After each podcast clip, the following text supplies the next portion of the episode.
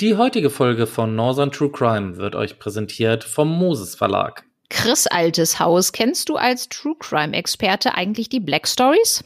Oh, klar, Nicole. Das ist doch die Kartenspiel-Kultserie aus dem Moses Verlag. In den morbiden, gruseligen, erschreckenden und zum Teil sehr unterhaltsamen Rätseln geht es um Tod und Unfälle, die nicht grauenhafter sein könnten. Wie zum Beispiel starb der Nackte am Berghang. Und warum hatte er ein Streichholz in der Hand?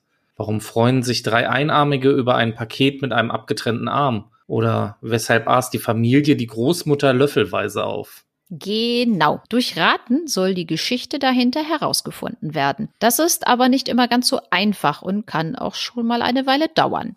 Ein Spieler nimmt eine Karte aus dem Stapel und liest die kurze Geschichte vor, die auf der Vorderseite der Karte steht. Auf der Rückseite der Karte findet dieser Spieler die Antwort, die er natürlich für sich behält. Nun müssen die anderen Mitspieler sich an die Auflösung der Geschichte heranfragen. Dabei sollten die Fragen so formuliert sein, dass der Spieler mit der Karte möglichst mit Ja oder Nein antworten kann. In so einem Kartenset sind immer 50 Karten. Diese Rätsel sind geeignet für Teenager und für Erwachsene und können schon super zu zweit gespielt werden. Noch mehr Spaß macht es allerdings auf einem Spieleabend mit der ganzen Familie oder mit Freunden. Wobei ja momentan mit dieser Zwei-Haushaltsregel ist das ein bisschen schwierig, aber man kann sich natürlich auch bei einer Videokonferenz verabreden und es dann zusammenspielen. Das mehrfarbige Kartenspiel ist kompakt und immer griffbereit. Es ist nicht zu teuer und es eignet sich auch für lange Autofahrten oder auch für den nächsten Urlaub, wenn das wieder möglich ist. Es gibt viele verschiedene Editionen, zum Beispiel die Bloody Cases Edition. In dieser makaberen Edition geht es um 50 blutige Kriminalfälle, also nichts für schwache Nerven. Denn diese Geschichten sind wirklich passiert, exakt wie beschrieben, bis auf den letzten Blutstropfen. Ob mörderisches Verbrechen, tragischer Unglücks oder makabrer Todesfall. Geschichten, die das Leben schrieb. Ja, und außerdem möchten wir euch noch hier die Real Crime Edition vorstellen. Die ist absolut was für uns True Crime Fans. Das könnt ihr euch natürlich denken. Wenn euch nach der Bloody Cases Edition noch nicht die Haare zu Berge stehen, dann löst diese kniffligen Rätsel. Durch Fragen, Raten und Tüfteln wird der Tathergang Stück für Stück rekonstruiert. Unter den 50 Rätseln befinden sich einige bekannte Kriminalfälle aus ganz verschiedenen Ländern und auch verschiedenen Epochen. Ein wirklich gruseliger Ratespaß. Ja, schaut doch mal auf der Homepage www.moses-verlag.de vorbei und seht euch die unterschiedlichen Versionen an. Ihr könnt die Black Stories Edition direkt dort im Shop kaufen, aber zum Beispiel auch im Buchhandel oder in Spielzeuggeschäften. Und als Weihnachtsgeschenk für unsere True Crime Fans eignen sich garantiert die zwei Weihnachtsedition oder die Nightmare on Christmas Edition. Und für unsere fleißigen Podcast-Hörenden gibt es kurz vor Weihnachten als Vorabgeschenk ein kleines Gewinnspiel. Wir verlosen einmal die Real Crime Edition. Ihr müsst nur die folgende Frage beantworten und die Lösung bitte bis zum 17. Dezember 12 Uhr per E-Mail an chris at nt-crime.de senden. Und unsere Frage lautet: Wie heißt das Rentier mit der roten Nase? Zu den ganzen Teilnahmebedingungen und so weiter, schaut einmal auf unserer Instagram-Seite vorbei oder auch in unsere Show Notes, da haben wir euch das verlinkt, damit ihr auch wirklich an unserem Gewinnspiel teilnehmen könnt.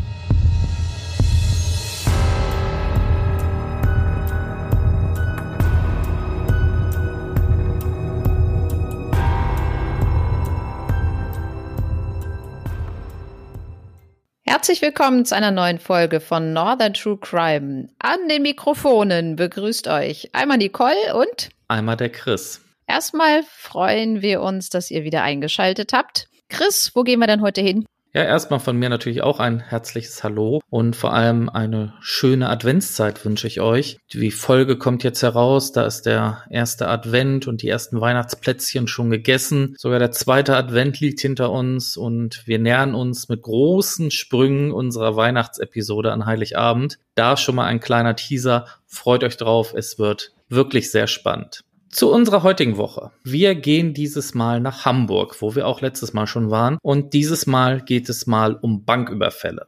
Der erste Banküberfall ereignete sich im Jahr 2011. Und zwar am 29. Dezember. Dort überfiel ein Mann am Neuen Steinweg in der Innenstadt, maskiert und unter Vorhalt einer Pistole die Filiale der Hamburger Sparkasse, kurz abgekürzt Haspa. Dann geschah erst einmal nichts. Bis am 12. Januar 2017 um 17.53 Uhr ein Mann die Haspa-Filiale in der Holzenstraße betritt. Der Täter tritt an den Kassenschalter, bedroht den Kassierer mit einer Schusswaffe und fordert die Herausgabe von Bargeld. Bei der Übernahme des Geldes legt er die Waffe kurz aus der Hand. Unmittelbar danach greift er die Waffe jedoch wieder und gibt einen Bauchschuss auf einen 45-jährigen Angestellten ab. Der Täter flüchtet mit einem Fahrrad in Richtung des Bahnhofs Holstenstraße. Die Hamburger Sparkasse setzt eine Belohnung in Höhe von 10.000 Euro für Hinweise, die zur Ergreifung des Täters führen, aus. Der Angestellte wurde lebensgefährlich verletzt, notoperiert und überlebte danach. Am 10. Januar 2019, kurz vor Schalterschluss um 18 Uhr, stellt ein Mann sein Fahrrad vor der Filiale der Haspa in der langen Reihe ab. Er zieht sich die Kapuze über den Kopf, verdeckt sein Gesicht unter einer Sturmhaube und betritt den Schalterraum. Unter Vorhalt einer Schusswaffe bedroht er die drei Angestellten und fordert die Herausgabe von Bargeld. Die Bankmitarbeiter widersetzen sich nicht. Mit den etwa 5000 Euro, die die Angestellten aus der Kasse raffen, gibt sich der Bankräuber zufrieden. Er flüchtet aus der Sparkassenfiliale, will mit seinem Fahrrad vom Tatort türmen. Zuvor soll er noch die verbleibenden Angestellten bedroht haben. Was er aber nicht weiß, eine Augenzeugin beobachtet den Überfall und alarmiert zwei Streifenpolizisten, die sich zufällig in der Nähe der Sparkasse befinden. Sie sollen mit einem Streifenwagen die Straße entlang gefahren und von der Frau angehalten worden sein. Nur wenige Meter von der Haspa-Filiale entfernt stellen die Beamten den Räuber, der sich widerstandslos festnehmen lässt. Die Beute und die Waffe, eine tschechische CZ-83, werden beschlagnahmt. Die drei Angestellten der Sparkasse, die der Räuber bedroht hatte, müssen nach der Tat von Notfallseelsorgern betreut werden. Als die Beamten wenig später den Namen des Verdächtigen in das Polizeisystem eingeben, staunen sie nicht schlecht, wen sie vor sich haben. Und das nicht nur wegen des Alters. Der 70-jährige Michael J. ist einer der bekanntesten Kriminellen Norddeutschlands. Im Alter von 23 Jahren überfiel er die erste Bank, wurde gefasst und zu einer Freiheitsstrafe verurteilt. Nach seiner Entlassung arbeitete er zunächst als Handelsvertreter für Motorenöl, kam aber zu dem Schluss, dass dies viel Arbeit für wenig Geld bedeutete und entschloss sich dazu, seine kriminelle Laufbahn wieder aufleben zu lassen. 1985 verschaffte sich J eine scharfe Pistole und begann überwiegend in Hamburg Banken auszurauben.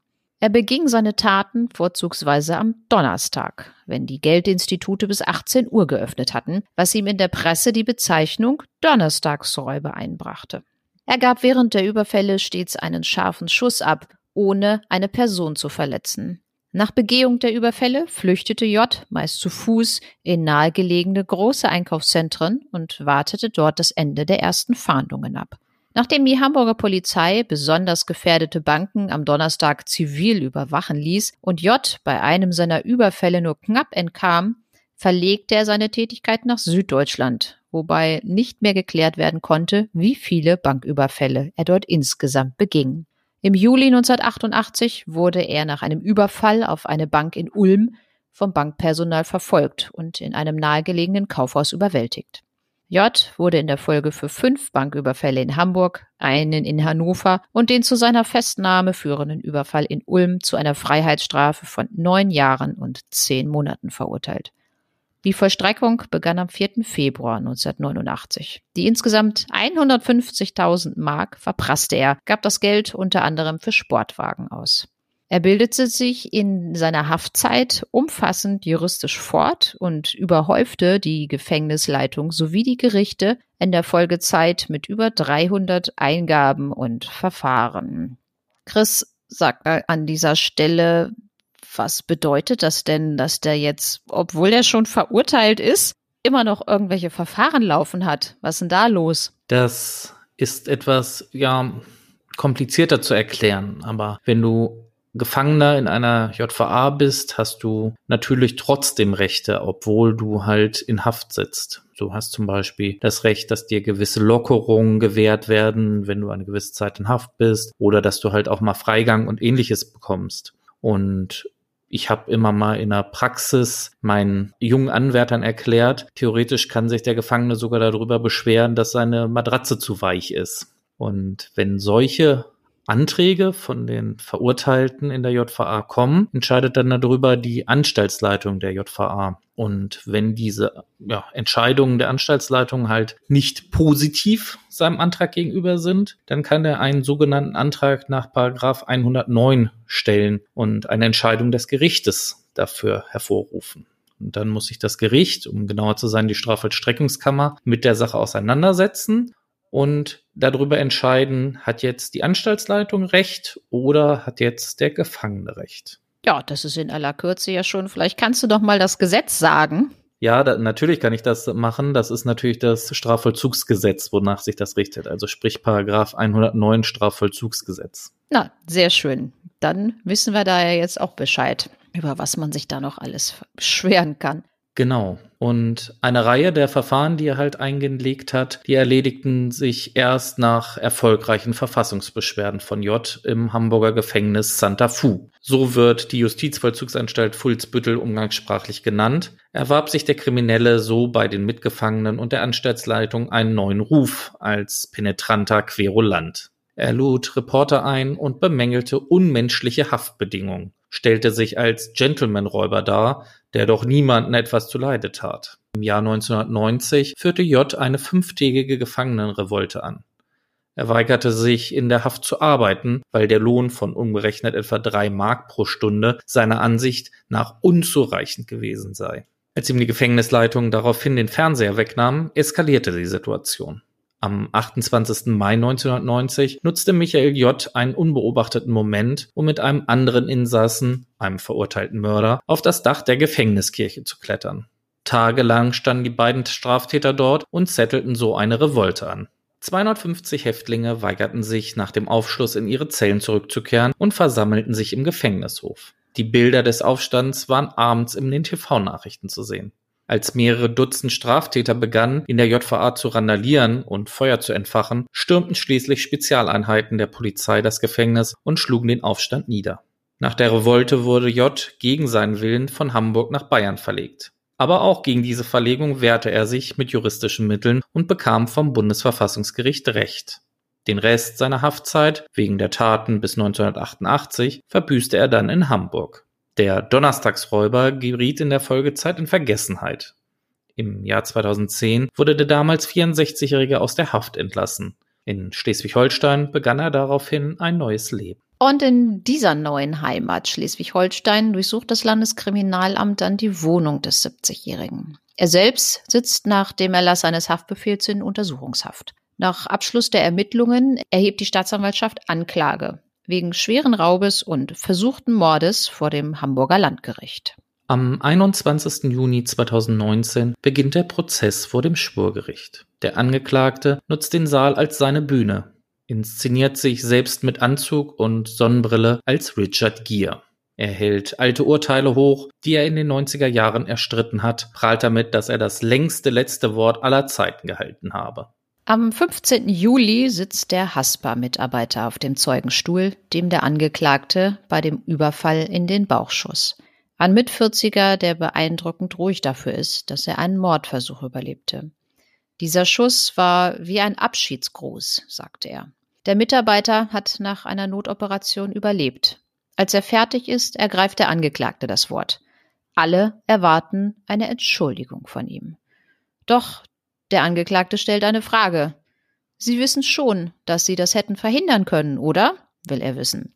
Es ist einer der Momente, in denen die Vorsitzende Richterin den Angeklagten dann doch einmal mit entschiedener Geste stoppt. So etwas, sagt sie, braucht sich hier niemand anzuhören. Nach Ansicht des Angeklagten habe der Mitarbeiter nämlich zu langsam das Geld herausgegeben. Wäre er schneller gewesen, hätte der Angeklagte keinen Schuss abgeben müssen. Er habe den Bauchschuss also selbst provoziert. Es ist der zweite Prozesstag. Der Angeklagte steht mit Sonnenbrille im Saal und palavert, bis es Verteidiger Dr. Gerhard Strate zu bunt wird. Setzen Sie sich, herrscht er seinen Mandanten an. Der erwidert daraufhin, ich sitze genug. Dann erzählt er umfangreich von seinem letzten Überfall am 10. Januar 2019 auf die Haspa. Ursprünglich hatte ich mir eine große Bank am Grindelhof ausgesucht, hatte einen idealen Parkplatz an der Tiergartenstraße. Aber als ich dort mit meinem Rad los wollte, waren da plötzlich jede Menge Polizei und Wasserwerfer. Der Räuber war damals in eine Demo geraten. Als er am 10. Januar wiederkam, wurde die Filiale gerade renoviert. Darum steuerte er die Haspa in der City an. Aber am Dammtor war Stau. Die Haspa in St. Georg war kurz vor 18 Uhr angeblich nur seine dritte Wahl. Die Mitarbeiter leiden bis zur Verhandlung unter dem Schock. Aber Empathie kennt der Angeklagte nicht. Als der Verteidiger den Angeklagten auffordert, die 45-jährige Kassiererin im Gerichtssaal um Entschuldigung zu bitten, schüttelt er den Kopf und vermutet, dass die Frau womöglich wegen privater Probleme weine.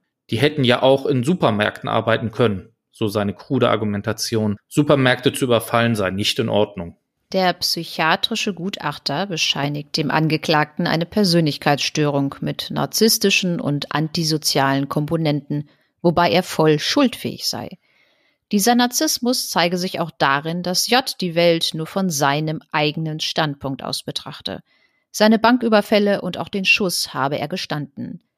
Er beschreibt seine Taten aber so, als folge ein Bankraub festen Regeln und wer sich nicht daran halte, sei selbst schuld. Der Angeklagte beschuldigt den Psychiater später, es habe sich um ein Gefälligkeitsgutachten gehandelt. Die Staatsanwaltschaft fordert eine Freiheitsstrafe von zwölf Jahren und zehn Monaten sowie eine anschließende Sicherheitsverwahrung. Das letzte Wort des Angeklagten strapaziert dann sehr die Nerven aller Beteiligten. Bereits zwei Verhandlungstage schwadroniert der Angeklagte jeweils fünf Stunden herum. Dabei lässt er sich arrogant und überheblich aus, bestreitet erneut eine Tötungsabsicht hinsichtlich des Überfalls im Jahr 2017. Die übrigen Taten aber gesteht er. Der Angeklagte wirft der Richterin unter anderem vor, abfällig gelächelt zu haben. An fast jedem Sitzungstag gibt es Befangenheitsanträge. Dem Oberstaatsanwalt zufolge habe der Angeklagte somit eine Prozessverschleppung herbeiführen wollen. Die Anträge wurden als unbegründet zurückgewiesen. Außerdem zitiert der Bankräuber in seinem letzten Wort verschiedene Bundesverfassungsgerichtsurteile und schweift zeitweise gar ins Literarische ab, so zitiert er etwa Friedrich Schillers Drama Die Räuber. Er hält Vorträge über seine große Intelligenz und seine überragenden Leistungen. Sein Verteidiger sitzt schweigend neben seinem hyperaktiven Mandanten. Auch seinem eigenen Anwalt hatte J während des Prozesses bescheinigt, nicht so schlau zu sein wie er selbst.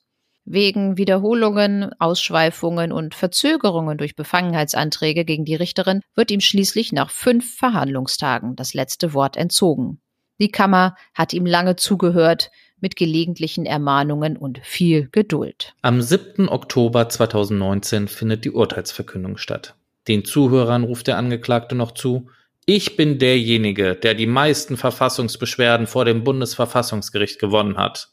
Das Schwurgericht verkündet das Urteil. Zwölf Jahre und sechs Monate Gesamtfreiheitsstrafe wegen versuchten Mordes, gefährlicher Körperverletzung und schwerer räuberischer Erpressung in drei Fällen. Außerdem ordnet das Landgericht die anschließende Sicherungsverwahrung für den Angeklagten an. Während der Urteilsbegründung sortiert der Angeklagte seine Unterlagen. Auf seinem Aktendeckel klebt ein Mopo-Artikel über gierige Banker. Banken sind schlecht, sie zu überfallen sei ehrenhaft, habe er während des Prozesses immer wieder durchblicken lassen. Mehrfach versucht der Angeklagte die Urteilsbegründung zu unterbrechen, wird von der Richterin aber zurechtgewiesen und hört schließlich mit gestocktem Gesichtsausdruck zu. Der Angeklagte agierte wie ein Kind, so die Vorsitzende. Sie wollen nicht zuhören. Außerdem lebe der reuelose Räuber in der Vergangenheit. Sie haben einen Realitätsverlust erlitten. Die Vorsitzende Richterin hält den Angeklagten vor, dass er die Verbrechen, für die er nun ins Gefängnis komme, im Prozess zum Randthema gemacht habe. Er habe sich stattdessen fortlaufend selbst inszeniert. Sie verkennen, dass Sie hier nicht sitzen, weil Sie der Justizfeind Nummer eins sind, sagt sie.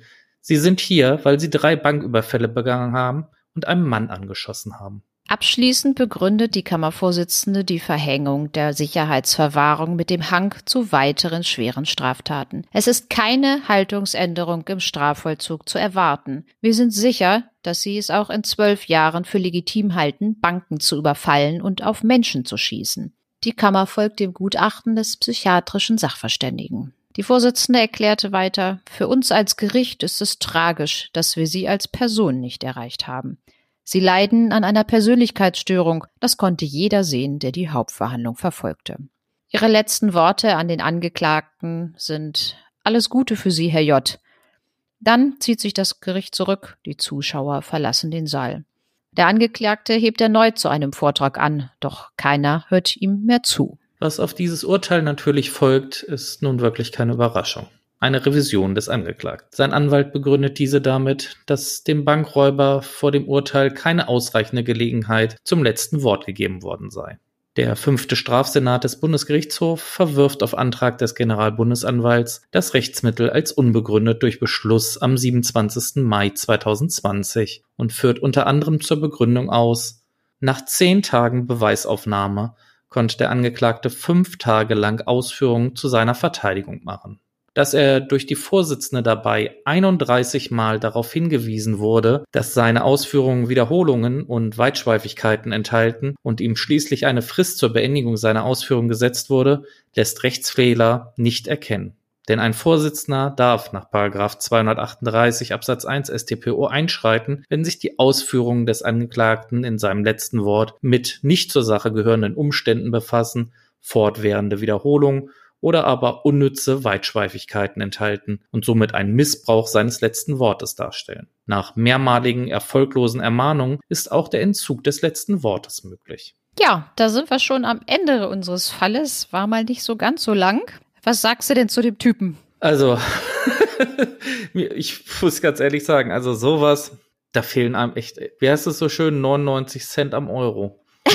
ja, ich habe euch auch, auch gerade überlegt, was man denn dann sagen kann, dass das hier nicht als Beleidigung durchgeht. Oder ist das irgendwie freie Meinungsäußerung, was wir hier machen? Also, ja, selten von so einem Typen gehört, ganz ehrlich. Da fällt einem echt nichts so ein. Vor allen Dingen, was der, klar, der Psychiater hat gesagt, Persönlichkeitsstörung, aber was der da auch in der Hauptverhandlung noch abgezogen hat, ich finde das so mega dreist, wenn der die Bank überfallen hat und die Menschen, das ist ja auch bekannt, dass die Angestellten, die Opfer von solchen Überfällen geworden sind, dass die auch lange noch psychisch runterzuleiden haben, diese posttraumatischen Belastungsstörungen und so weiter, dass der die denn dann so angeht und sagt, ja, also das war ja aber ihre eigene Schuld. Sie haben ja hier so langsam das Geld rausgegeben, dass äh, er ein bisschen zackiger sein können. Das ist doch kein Wunder, dass ich auf sie geschossen habe.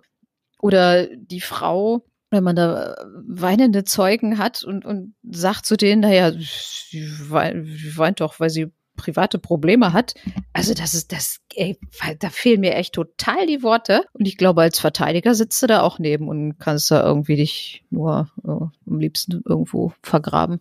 Ja, man merkt ja auch eindeutig, dass da irgendeine Störung vorliegen muss. Alleine dieser Gedanke, ja, alle Menschen dieser Welt, sogar mein Verteidiger, sind dämlicher als ich. Ich bin der Schlauste, ich bin der Tollste und eigentlich haben sich ja alle nur gegen mich verschworen und ich kann da ja nichts für, wenn der Typ da so langsam das Geld rausgibt. Ich kann da ja überhaupt nichts dafür, ich armer Tropf. Wenn er der cleverste ist, dann hätte er es aber vielleicht auch mal geschafft, da so rauszukommen, ohne dass ihn einer vor Gericht stellt, ne? So ganz so clever kann er ja doch nicht sein. Ja, auch wenn du dir aber so die Vergangenheit von ihm ja anguckst, mit diesen 300 Eingaben, diesem Aufstand im Gefängnis, dass es ja nicht würdig ist zu arbeiten für drei Euro, dass er da seinen regulären Job, den er mal hatte, weggeworfen hat, weil da gibt's ja nicht so viel Geld. Ja, das ist das Leben von, ich würde mal sagen, 50 bis 60 Millionen Deutschen jeden Tag, dass das Geld nicht unbedingt das ist, was man sich erwünscht und dass man halt hart arbeiten muss für wenig Geld. Aber so ist es nun mal. Das ist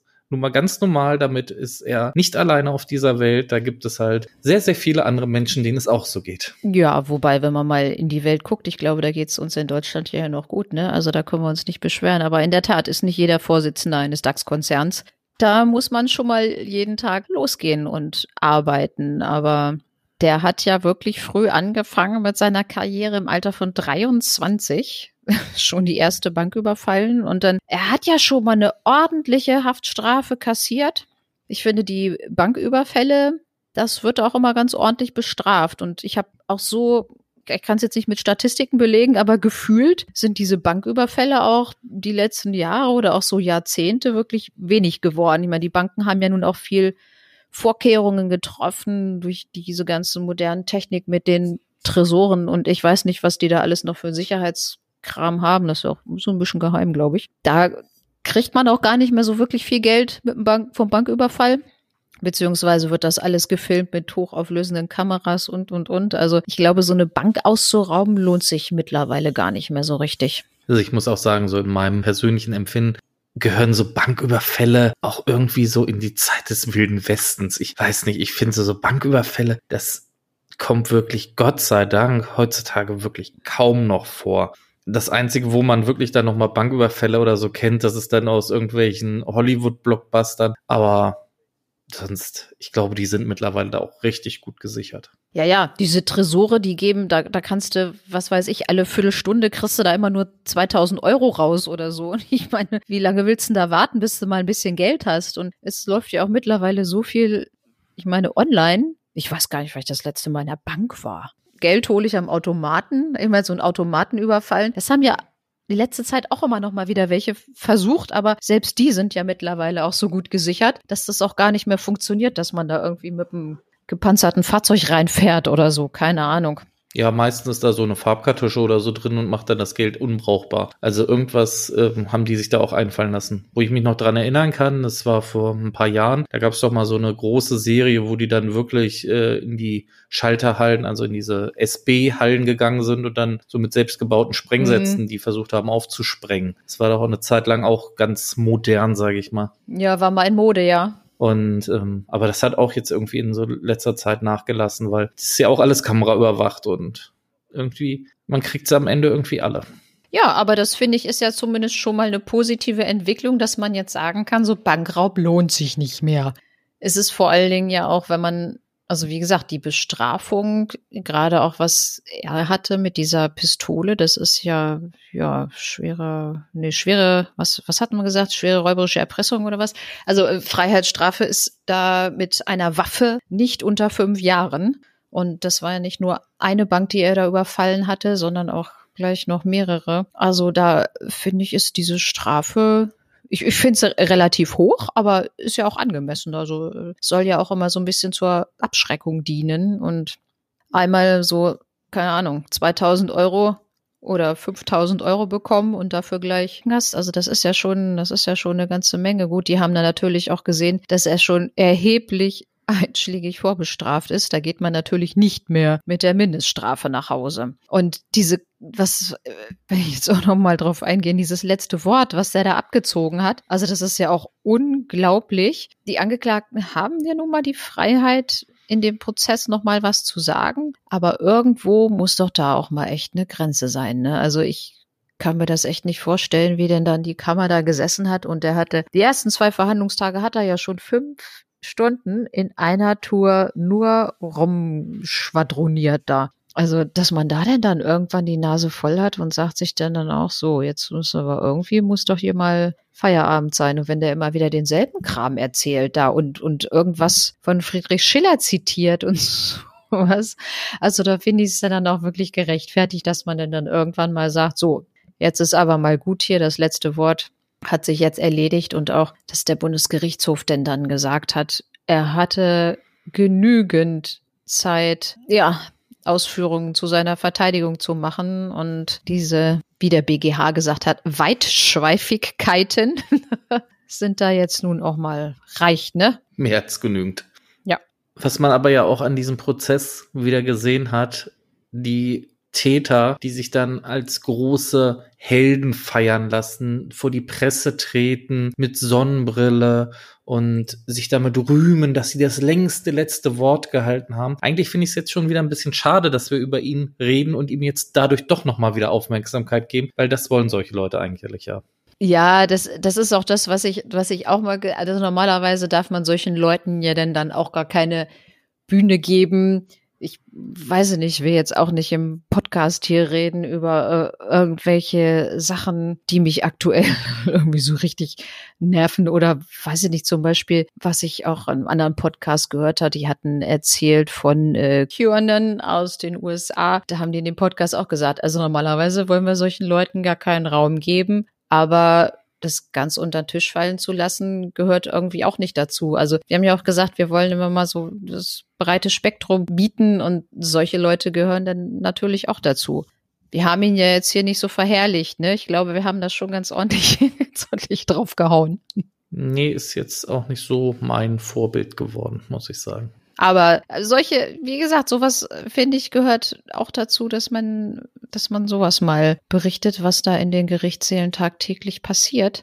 Und was es da für ja, psychische Störungen gibt. Das stimmt. Gut, Nicole, lassen wir jetzt mal den Fall von unserem deutschen Richard Gere hinter uns. Ja, wir bleiben auf jeden Fall noch in Hamburg. Wir haben euch ja versprochen, dass wir zwei Fälle haben dieses Mal wieder. Und dann erzähl doch einfach mal, was wir noch im Programm haben. Ja, wir haben jetzt noch einen interessanten Cold Case. Und zwar hat uns den eine Hörerin empfohlen und gebeten, ob wir vielleicht da mal was drüber machen können. Und wir haben uns den Fall dann mal angeschaut und haben gesagt, ja, da sprechen wir mal drüber und das machen wir auch dieses Jahr noch. Und für diesen Fall bleiben wir nämlich in Hamburg und berichten von einem vermissten Mädchen. Ja, es soll ein guter Tag werden für die zehnjährige Hilal Erdschan aus Hamburg-Lurup. Doch der 27. Januar 1999 wird zum Schicksalstag für das türkische Mädchen. Hilals Mutter ist auf der Arbeit, der Vater holt seine Tochter von der Schule ab. Die Viertklässlerin bringt ein gutes Halbjahreszeugnis mit nach Hause und zur Belohnung darf sie sich Süßigkeiten in einem Geschäft kaufen. Sie wohnt mit ihren Eltern und zwei Geschwistern in einem achtstöckigen Mehrfamilienhaus in der Elbgaustraße im Stadtteil Lurup.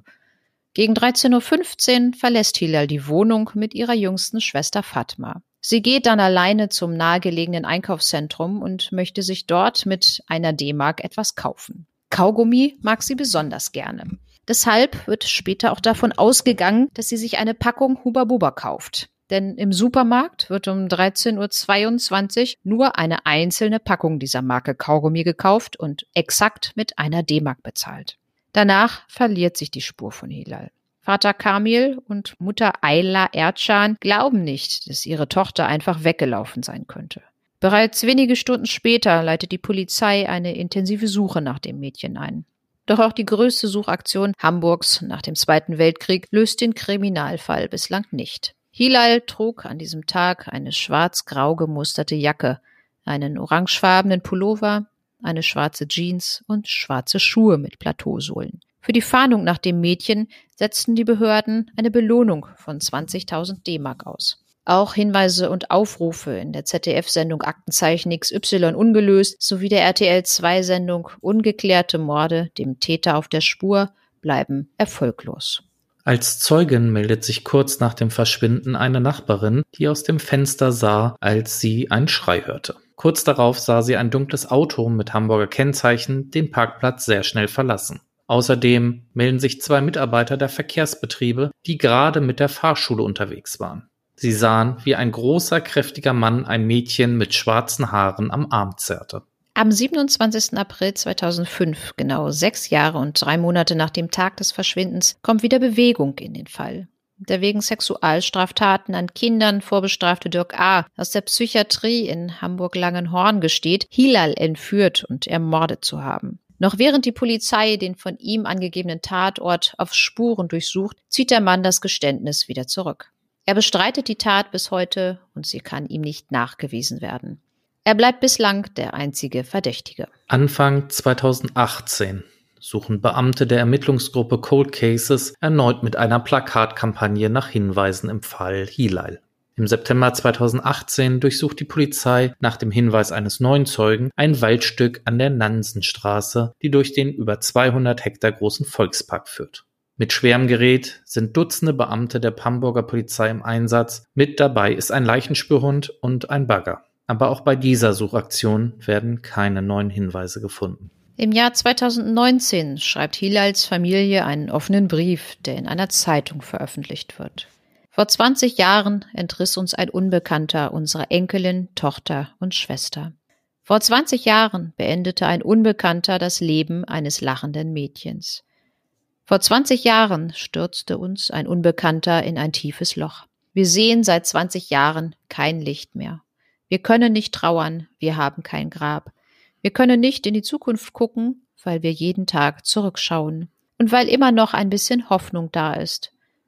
Von unserer Hilal bleibt uns nichts, nicht einmal ein Ort zum schönen Erinnern. Die Hamburger Polizei hat uns nun 20 Jahre begleitet. Die Beamten haben uns versprochen, alles zu tun, um Hilal zu finden und den Unbekannten zu finden. Wir sind in den ersten Tagen zerbrochen.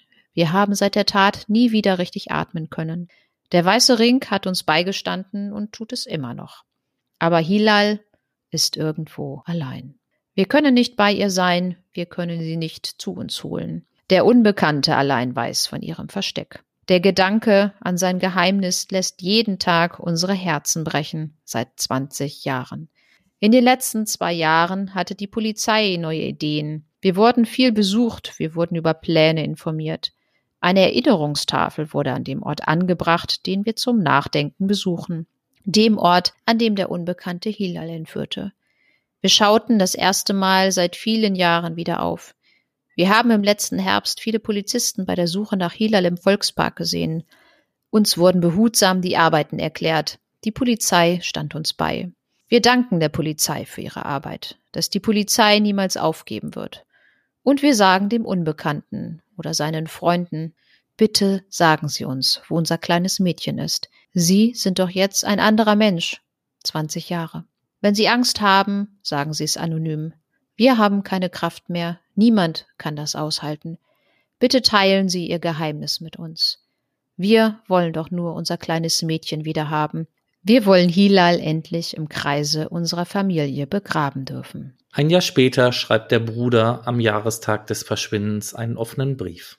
Ein Mord verjährt nicht, egal wie sehr er auch vertuscht und unterdrückt werden mag. Ein Mord ist ein Kapitalverbrechen, das einem Menschen sein Leben und dessen Angehörigen die Mutter, den Vater, die Schwester, den Bruder oder die Freundin nimmt. Ein Mensch wird einfach aus dem vollen Leben gerissen, ohne Sinn und Zweck. Ich schreibe diesen Brief nicht in Bitternis. Ich weiß ganz genau, dass dieser offene Brief den Mörder meiner Schwester erreicht, dass du ihn liest, ihn lesen musst. Ich schreibe diesen Brief nicht in Bitternis, nein, dafür fühle ich mich schon zu ausgelaugt. Ich schreibe diesen Brief als Bitte eines Menschen, dem etwas Liebes genommen wurde, an einen Menschen, der es genommen hat. Ich schreibe dies mit der Bitte und der Hoffnung, dass du zu einer Entscheidung kommst. In der Hoffnung, dass dir dieser Brief hilft, eine jahrelange Last von den Schultern zu werfen. Die Last der Schuld. Ich weiß, dass du gar keine andere Wahl hast, als dich immer wieder, vermutlich jeden Tag oder jede Nacht damit auseinanderzusetzen, was du getan hast weil es einfach Menschen unmöglich ist, ein solches Verbrechen, den Mord an meiner kleinen Schwester, einfach zu verdrängen. Zu verdrängen vielleicht, zeitweise, aber ganz zu vergessen, bestimmt unmöglich. Du Mörder meiner Schwester, bitte lies dir das Folgende ganz genau durch. Ich glaube, dass du im Grunde deines Herzens vielleicht ein guter Mensch warst, aber durch diesen Vorfall in ein seelisches Martyrium gedrängt wurdest. Ich glaube, dass es eine Reihe absolut unglücklicher Vorkommnisse gegeben hat, die zu deiner dermaßen unglücklichen Situation geführt haben, die meiner Schwester schließlich das Leben kostete. Es mag sein, dass du Fantasien hattest zu töten, aber warum warst du so schwach? Warum hast du dir keine Hilfe geholt? Warum hast du das meiner Schwester angetan und schließlich meiner ganzen Familie? Hilal war gerade einmal zehn Jahre alt. Sie hatte ihr ganzes Leben noch vor sich. Was hat sie dir getan, dass du ihr Leben beendet hast? Du musst uns das erklären, das bist du uns schuldig. Ich bitte dich ganz innig darum, dass du dieses schlimme Martyrium, welches meine Eltern, meine Schwester und ich die letzten 21 Jahre durchmachen mussten, nun beendest. Bitte beende es. Bitte stell dich endlich, steh zur Wahrheit.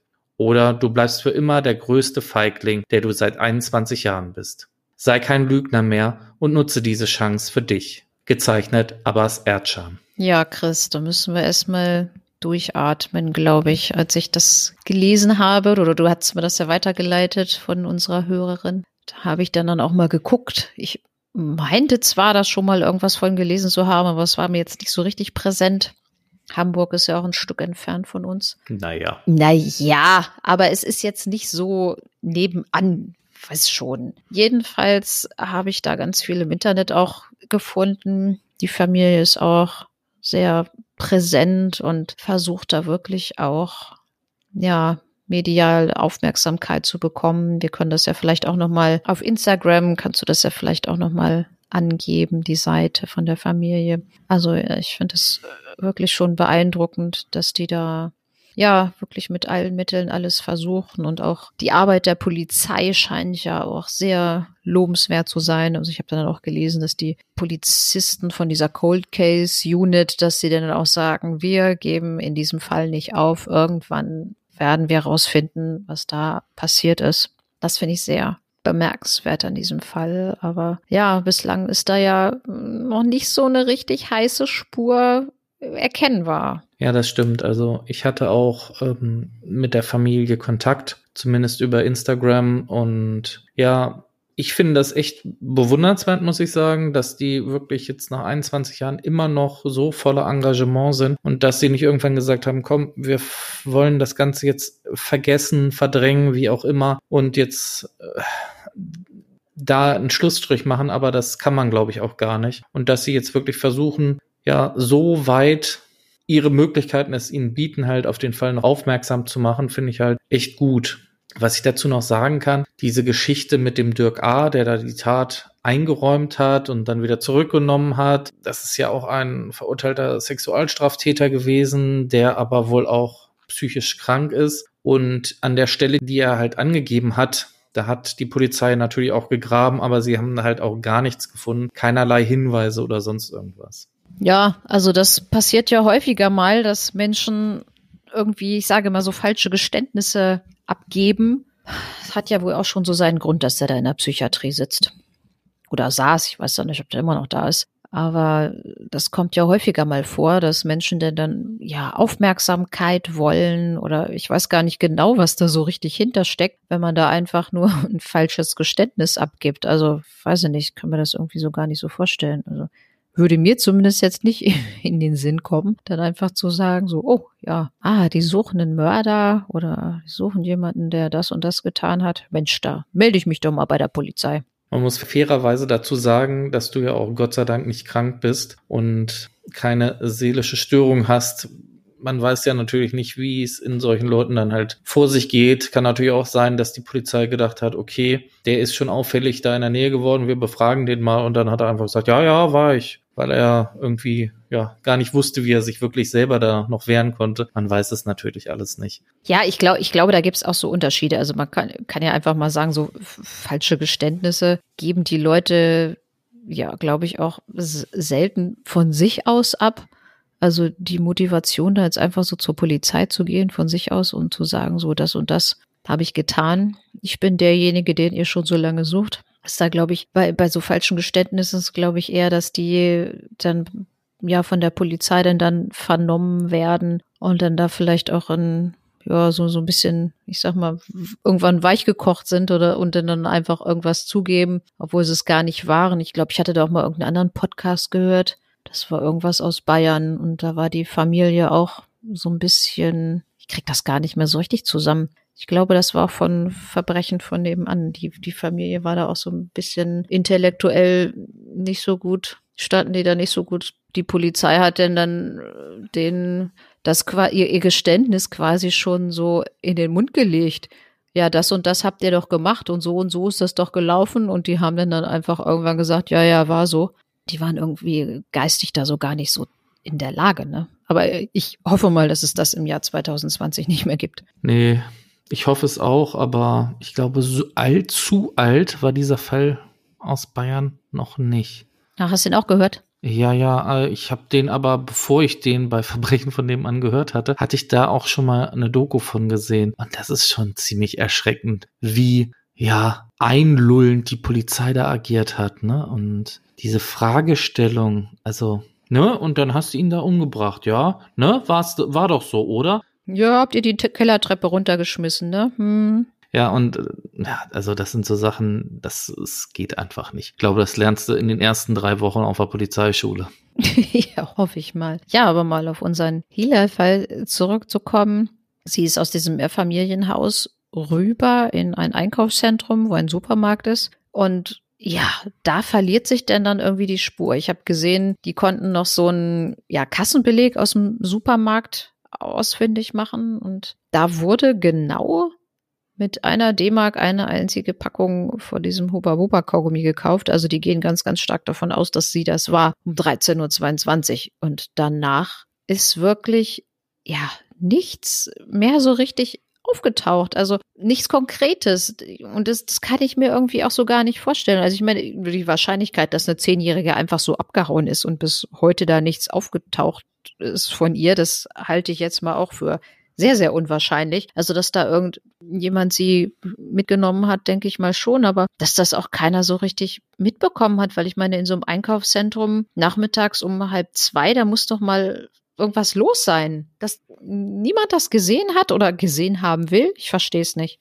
Ich kann es dir auch nicht äh, erklären. Also, das merkt man aber ja auch irgendwie in der heutigen Zeit schon, dass die Leute eigentlich irgendwie immer alle mit sich selbst beschäftigt sind und sich kaum irgendwie um das kümmern, was um sie herum so passiert. Ich denke, damals, also vor 21 Jahren, da war das auch nicht groß anders. Da hat jeder sein Ding gemacht. Vor allem, stell dir mal vor, du bist im Einkaufszentrum und gehst dann einkaufen, du guckst doch auch nicht wirklich drauf, was ein kleines Mädchen dann da macht, was da irgendwie dann rumläuft. Es sei denn, es wird halt geschrien oder sich gewehrt oder getreten, dann sonst schaut man da doch auch nicht hin. Nee, das stimmt, aber es hatten sich ja nachher noch zwei Zeugen gemeldet, also eine Nachbarin. Ich habe das auch in so einem Video noch gesehen. Die wohnte auch in diesem Mehrfamilienhaus und die hatte auf ihren Enkel gewartet, der wohl von der Schule zu ihr kommen sollte, aber der war halt noch nicht da und dann hatte sie da in der Küche am Fenster gestanden und dann da nur einen Schrei gehört und naja gut, bis du denn dann irgendwie da mal drauf kommst, also da ist ja auch so ein bisschen was los, wer das überhaupt ist oder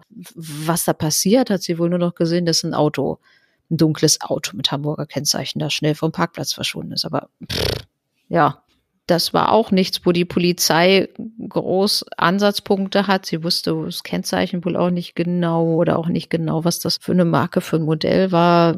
Ja, dunkles Auto, ne? Da such mal nach. Dunkles Auto mit Hamburger Kennzeichen in Hamburg auch noch, ne? Kannst du auch sagen, es war ein großer Mann mit schwarzen Haaren. Das ist genau dann dasselbe wahrscheinlich. Da kriegst du auch 30 Millionen Treffer.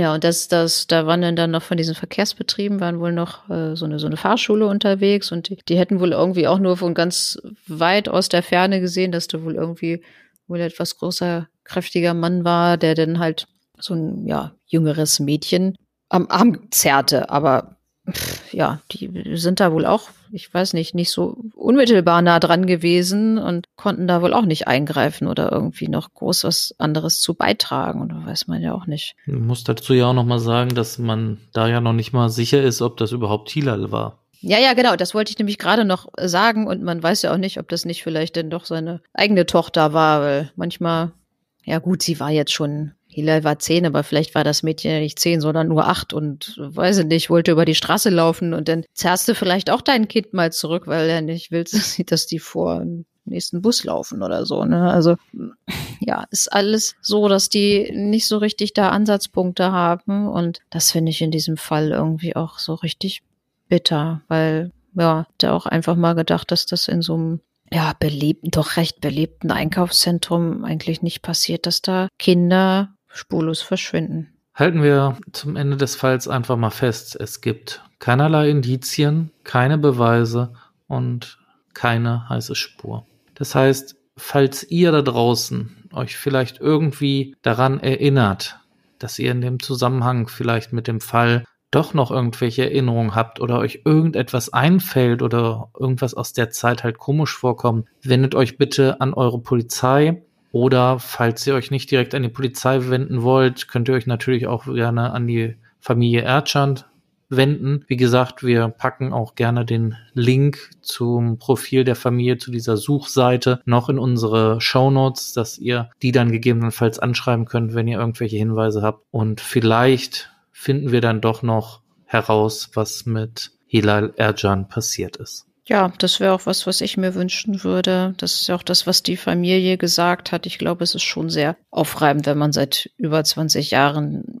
jeden Tag daran denkt. Und ja, ich glaube, irgendwann hat man ja dann auch wirklich damit abgeschlossen, dass sie, dass sie noch lebt. Aber man will ja auch einfach nur Gewissheit haben, was ist da passiert. Und ja, dass man sie dann dann doch vielleicht noch irgendwie beerdigen kann. Und das zeigen ja auch diese emotionalen Briefe der Familie, die da geschrieben wurden, dass die wirklich sehr darunter leiden. Okay, Nicole, meinst du, wir können den Fall um Richard Gier und den Fall Hilal Erjan schließen? Ja, Hamburg machen wir jetzt mal Deckel drauf. Haben wir jetzt einiges berichtet. Sehr schön. Dann, wie immer, am Ende einer Folge. Nicole, wo geht's das nächste Mal hin? Ja, das nächste Mal hast du doch für uns deinen, also du hast dir quasi selbst deinen Weihnachtswunsch erfüllt. Kann man das so sagen? Ich nicht. Ich nicht. Ich, ich befolge lediglich den Wunsch unserer Hörer. 80 Prozent der Befragten wollten es haben. Moment, wen hast du da gefragt? Deine drei besten Freunde oder was? Nein, unsere Fans auf Instagram. Ja, okay. Aber du hast es ja nicht ganz uneigennützig gemacht. Also es war schon auch ein Wunsch von dir, müssen wir ja sagen, ne? Von dir und 80 Prozent unserer Hörer. 80 plus ich sind doch 100, oder? Ja, eigentlich zählst du ja 50 Prozent. Also ich die, ich 50 und du 50. Das heißt, auf Wunsch von 130 Prozent geht es nach Bayern. Bayern ist nicht unser Bezirk, ich weiß, aber es ist mal eine Ausnahme, weil nun Weihnachten ist. Genau, und wir haben ja immer mal häufiger gesagt, mal so zu glatten Folgen, da wollen wir dann auch mal unser, ja, unser heimisches Terrain verlassen. Die nächste Folge ist zwar keine glatte Folge, aber es ist eine Weihnachtsfolge. Und ihr könnt euch aber schon mal darauf freuen, denn die 40. Folge ist dann im neuen Jahr, die erste Folge im neuen Jahr. Und da wird es dann auch eine Sonderfolge geben. Dann bleibt mir an dieser Stelle euch allen einen schönen guten Morgen, guten Mittag, guten Abend zu wünschen. Genießt die Vorweihnachtszeit mit euren Liebsten und wir hören uns das nächste Mal. Ja, von mir auch alles Gute und wie sagt man so schön in Hamburg? Tschüss.